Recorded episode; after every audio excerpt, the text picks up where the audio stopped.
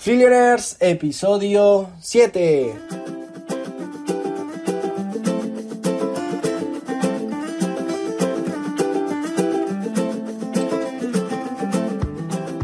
Muy buenas, ¿qué tal? ¿Cómo estás? Bienvenido un día más a Freelioners, el programa, el podcast donde hablamos sobre todo lo relacionado con el mundo de los negocios, casos de empresa, noticias recientes sobre el mundo empresarial y bien, mi nombre es Lautaro y hoy vamos al séptimo episodio en donde traemos una noticia que nos trae Apple. Que bien, el 10 de septiembre, dentro de una semana, 8 días más o menos, va a presentar nuevos iPhones en su próximo evento. En realidad va a lanzar tres nuevos iPhones, aparentemente nuevos iPads, Apple Watch uh, y MacBook Pro. Y bueno, aquí no entraré en detalle de sus mejoras y partes tecnológicas porque como ya saben no es el punto de, esto, sino que nos enfocamos más en, el, en la parte del desarrollo de, de la empresa y en el lado económico. Y bien, esto es al menos lo que se detalla hasta el momento. Veremos el 10 de septiembre qué se traen entre manos, porque como siempre Apple siempre guarda un as, un as bajo la manga y más cuando se trata de, nuevos de nuevas presentaciones y de nuevos productos. Y bueno, como de costumbre la, invitación al evento no proporcionó mucha información sobre lo que realmente dará a conocer en el evento. Esto como, como os digo, siempre Apple se, se lleva un as bajo la manga y siempre saca algún nuevo producto, alguna nueva, em, alguna nueva información que no detalla en sus invitaciones a los eventos.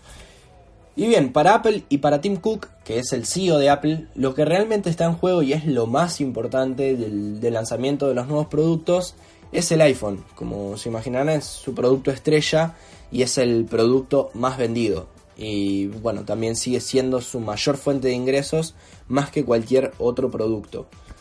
Y bueno, este querido, este querido iPhone fue el que catapultó a la empresa a convertirse en la compañía, en la compañía más valiosa del mundo. Para tener en cuenta la magnitud que estamos hablando, es realmente increíble lo que han podido realizar con este, con este producto que es el iPhone.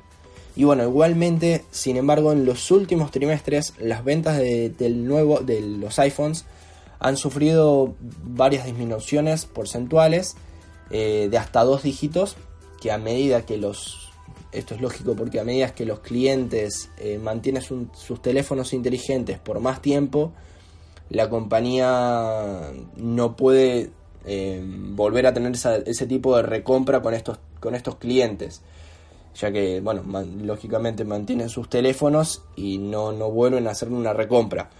Y además tienen el mercado de segunda mano que se les disminuye bastante sus ventas. Y bueno, además que eh, eh, mayormente la economía global presenta una desaceleración. Tenemos también la, guerra comercial con China de por medio y bueno, ya tocaremos este tema también más adelante.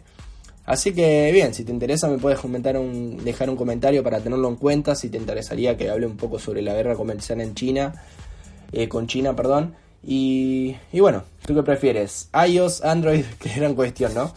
Es más para un debate, me parece. Y bueno, hasta aquí esta noticia de hoy. Espero que te haya gustado. La verdad es que a mí esta sección de noticias me gusta bastante realizarla. Me gustaría saber si prefieres que haga un poco más extensos los episodios de noticias.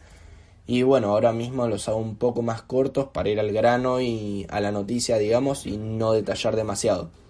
Así que sin más, me despido. Te pido por favor si me puedes dejar un feedback, un comentario y bueno, si te puedes suscribir también acá al podcast. Un abrazo familia y hasta el próximo episodio.